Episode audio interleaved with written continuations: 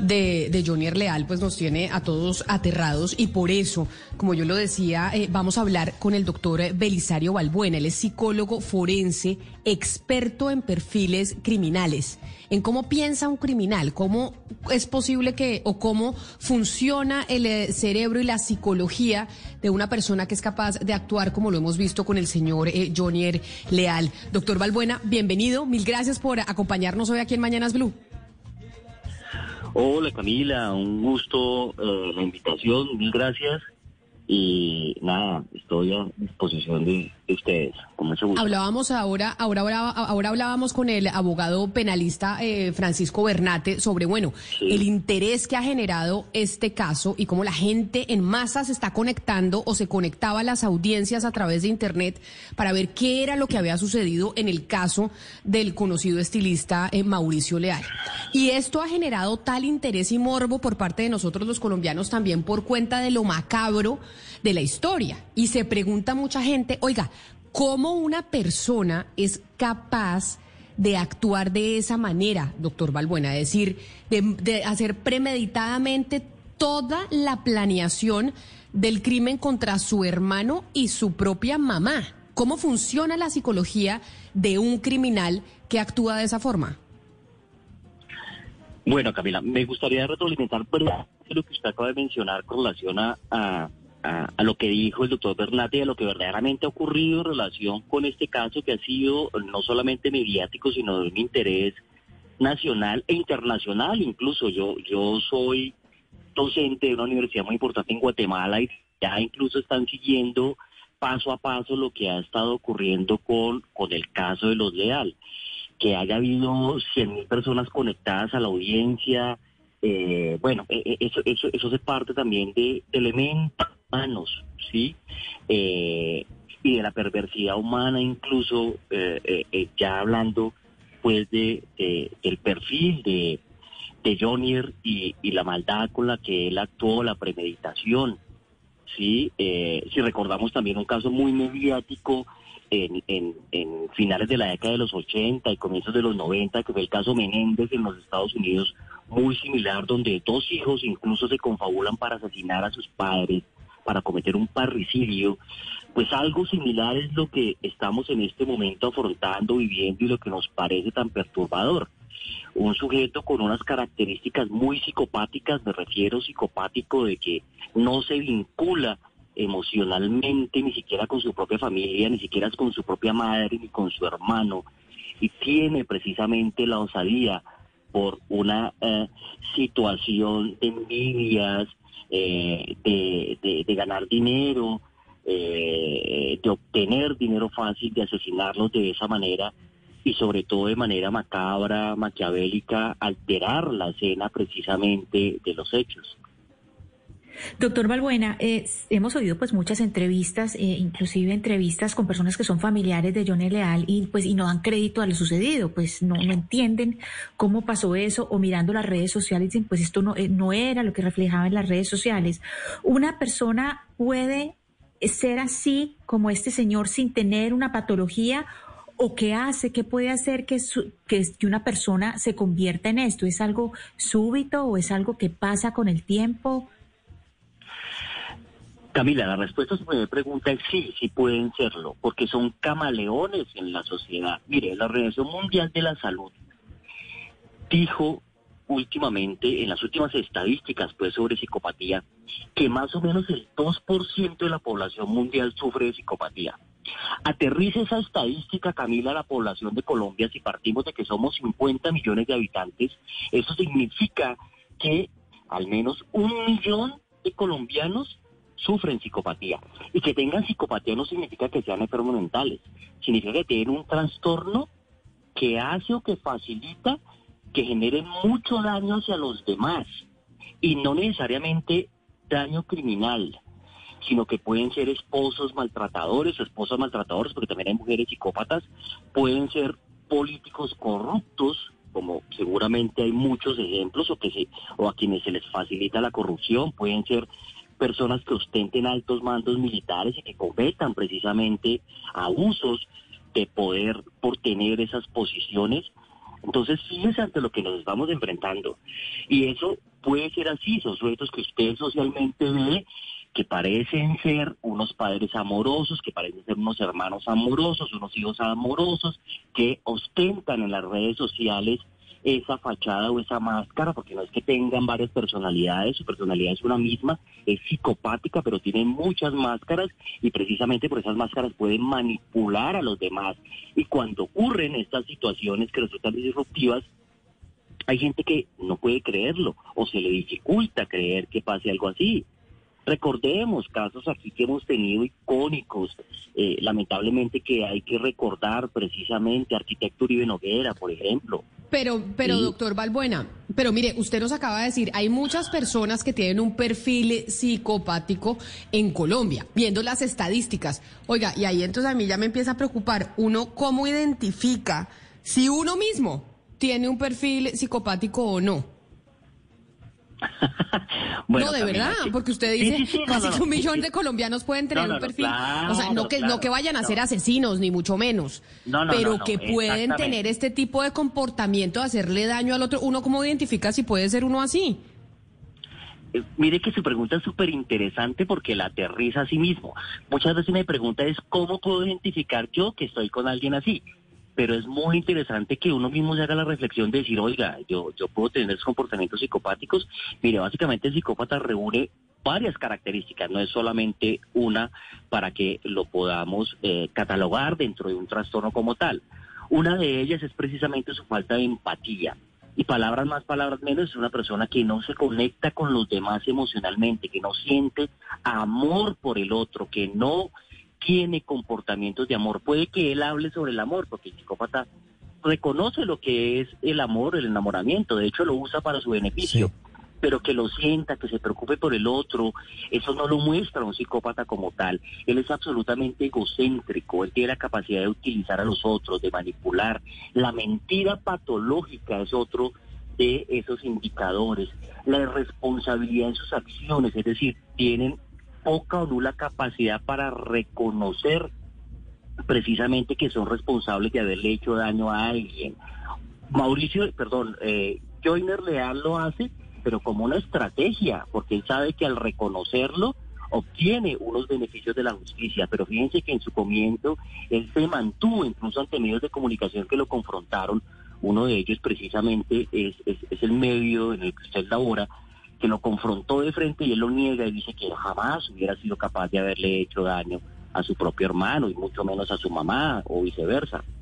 Eh, entonces fíjense cómo son muy manipuladores, son muy buenos mentirosos, algunos son parasitarios, fracasan mucho lo que intentan, sí, eh, eh, se emocionan de pronto con hacer algún tipo de empresa o de llevar algún tipo de proyecto, pero no lo culminan, lo mismo hacen con sus carreras, tienen a abusar de drogas y alcohol, a buscar emociones en su vida, por eso les gustan los riesgos. Eh, hay, muchos elementos ahí, hay, hay, hay que están, que, están, matizando el tema, sí. Son dos cosas, doctor Balbuena, que yo creo que tienen hoy, pues, al país aterrado. Primero, la, la forma como Jonier eh, Leal asesina a su mamá y a su hermano, pero también como luego sale a darle la cara a, a, todo el país a través de los medios de comunicación y con mucha frialdad, pedirle a medicina legal y a la fiscalía que, que investiguen y que esclarezcan el caso. Eso lo hace eh, eh, un homicida cuando, cuando está muy preparado, cuando eh, se ha entrenado para eso o hace parte de su comportamiento. Eh, ¿por, qué? ¿Por qué tiene esa, esa frialdad para salir a la cara y a dar declaraciones a los medios y a, y a negar una situación que realmente pues ocurrió, que, que él cometió? Porque le ha adquirido, nadie se vuelve psicópata de un momento para otro. O sea, pese a que hay algunas investigaciones científicas que dicen que hay unas predisposiciones de tipo genético y otras predisposiciones de tipo neuropsicológico, es decir, cerebral, en especial que tienen relación con la amígdala, que es la que controla las emociones, en especial las emociones de ira, las emociones violentas, y con los lóbulos frontales del cerebro, que son los que nos permite precisamente ser coherentes con el comportamiento moral, con eh, la diferenciación entre lo correcto y lo incorrecto, y de esa manera actuar en consecuencia, pese a que hay investigaciones que dicen que hay precisamente algunas eh, eh, falencias en ese, a ese nivel y que eso precisamente puede ser un predisponente para la psicopatía. Hay otras o hay otra perspectiva que dice que se va adquiriendo y se va adquiriendo con base en situaciones de la niñez, donde precisamente son individuos que no recibieron amor y por eso mismo no son capaces de darlo, donde recibieron algún tipo de abandono, de agresión, de abusos, inclusive dentro de esos abusos, pues el más perverso es el abuso sexual cuando se es menor de edad, que esas vivencias ayudan a que se genere como una especie de caldo de cultivo para generar estos, estas personalidades psicopáticas o sociopáticas, porque al final resultan siendo sinónimos. Yo sé que hay algunas teorías que buscan diferenciarlas, pero, pero las características son más comunes que diferenciadoras. Entonces, el comportamiento adquirido, sí. Pero doctor Balbuena, esto que usted nos está diciendo, este comportamiento, pues que está el debate de si es adquirido o si usted nace así, si usted genéticamente nace con un comportamiento psicopático o si usted lo adquiere a lo largo de su vida por ciertas experiencias que usted tiene en, eh, cuando, cuando está creciendo. Pero uno puede decir que una persona psicópata o con actuación psicopática, como este señor que nos tiene aterrados a todos, ¿es una persona enferma o no lo es? Camila, esa es una muy buena pregunta. La respuesta es no, no es un enfermo. No es un enfermo y eso hay que entenderlo bien. Es alguien perverso, que es muy diferente a estar enfermo. De hecho, quien está enfermo sufre con su enfermedad. Ojo, quien es esquizofrénico sufre con la esquizofrenia que padece. Quien es bipolar sufre con la bipolaridad que padece. El psicópata no sufre con esto, el psicópata lo disfruta, por eso es perverso, por eso él se autodeterminó, por eso él lo planeó, por eso él mirándole a usted a la cara, Camila puede negarle y decirle, yo jamás le haría daño a mi propia madre, y mucho menos a mi hermano. Cuando la evidencia está diciendo que él asesina a su propia madre y más o menos cuatro horas después duró torturando a su hermano, eso es absolutamente psicopático, perverso. Doctor Balbuena, uno se pregunta también por el entorno. Hemos mirado el entorno familiar, es decir, quienes lo rodean, pero me pregunto por el entorno más grande. Usted habla de la gente en Colombia. La gente en Colombia tiene psicopatía y, nos dio la, pues, la proporción. El entorno, vivir en un país tan agitado y violento como Colombia podría tener un efecto en aumentar o, hacernos más vulnerables a tener este tipo de, enfermedades o de esta condición mental. ¿Hablamos de una enfermedad? No hablamos de una enfermedad, eh, Camila, y, y eso es importante diferenciarlo. Ojo, no son enfermos mentales, es, gente más perversa que enferma. Obedece a un trastorno, sí. Y para responder a su pregunta, la respuesta sería sí. Lastimosamente, un país como Colombia, con nuestra cultura, con nuestros antecedentes de violencia, a varios niveles, no solamente de grupos armados ilegales y todo lo que eso ha generado, no solamente el narcotráfico, sino de la misma violencia social que se ha vivido y que, se ha disparado en pandemia. Ustedes han cubierto muchas de esas noticias aberrantes donde ahora eh, fácilmente para robar a otros se le da una pedrada en la cabeza. Cosas como esas, pues están de alguna manera eh, eh, fomentando estas situaciones de tipo psicopático. Eh, lastimosamente estamos ante eso. Pero doctor Balbuena, si usted dice que esto no es una enfermedad, que es más bien un trastorno y que puede llegar a ser creado por el ambiente en donde crece mayoritariamente, porque usted también nos había dicho que las personas pueden nacer con esto, ¿cuál sería el tratamiento adecuado? Es decir, una vez usted ya dice, aquí en mi familia tengo un psicópata, ¿Qué es lo que hay que hacer con él? Mediante una terapia, ¿se podría rehabilitar y podría dejar de, ser psicópata o es como un adicto que nunca deja de ser adicto?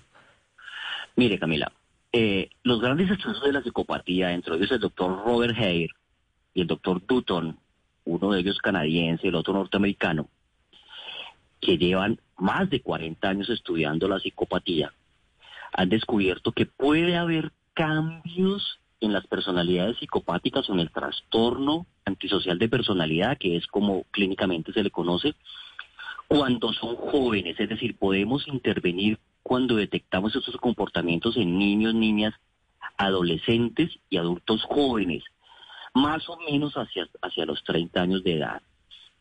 Después de esa edad es casi que imposible lograr cambios sustanciales.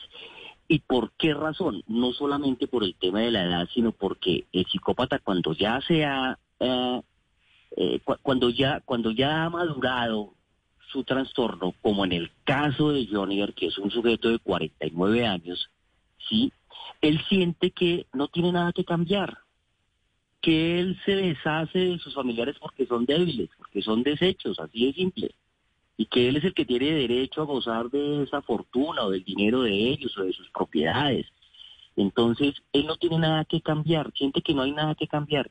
Y mientras el ser humano no tenga esa capacidad de introspección, es decir, de reconocer que está mal y que necesita ayuda, pues no va a cambiar. No hay ninguna terapia que sirva. Pues eh, si no hay ninguna terapia que sirva, entonces, ¿qué hace uno con, esos, con esas personas? ¿Qué hace uno, ah. doctor Balbuena, ya para despedirlo? Si no se pueden cambiar, si, si partimos de la base que ese ser humano perverso, que no siente empatía por el otro, que no quiere hacer el bien y que solo eh, funciona en este planeta para satisfacer sus propias necesidades, entonces, ¿qué hacemos? Santo Dios, No, no porque, pues porque las cárceles supuestamente son para rehabilitar a los individuos y para eh, volverlos a tener en sociedad. Entonces uno dice, ¿qué hace uno con esta gente? Eso, funciona en Finlandia, eso funciona ya en Finlandia, en países desarrollados, inclusive donde yo he tenido también la oportunidad de ir y conocer esos sistemas carcelarios y esa, y esa es la verdadera justicia restaurativa y terapéutica. Aquí somos muy incipientes todavía, aquí, aquí no, no, no, estamos todavía en eso. Eh, uf, contenerlos y la manera de contenerlos es a través de la prisión. Eh, eh, eh, no, no, no, no, no, muy difícil, muy difícil el tema, porque tarde que temprano estos individuos terminan precisamente develándose, como pasó con el caso de Johnny en situaciones macabras, en situaciones fuertes, en, situaciones duras que, que, que hacen que, que sean descubiertos precisamente y que terminen en la cárcel y que terminen incluso unas víctimas colaterales, o sea, eh, muy poca gente se ha sentado a pensar, por ejemplo, Camila, en los hijos de Joyner. O sea, a ellos también son víctimas. Aquí hay un tema muy fuerte. En los demás familiares de, la familia Leal Hernández. O sea, aquí hay una cosa también, también muy fuerte sobre la cual eh, es, es menester trabajar y que asuman esa situación y que de manera terapéutica se pueda también trabajar con ellos para que todo esto no los afecte. Entonces es un tema complejo, es un tema, es un tema difícil. Pues es el psicólogo forense experto en perfiles criminales, eh, Belisario Balbuena. Doctor Balbuena, mil gracias por estar con nosotros, por hablar eh, aquí en Mañanas Blue sobre este tipo de personalidades, eh, los perfiles psicopáticos como el caso de Johnny Leal, hermano de Mauricio Leal. Mil gracias y feliz día para usted. Para usted también y para todos los oyentes. Feliz día.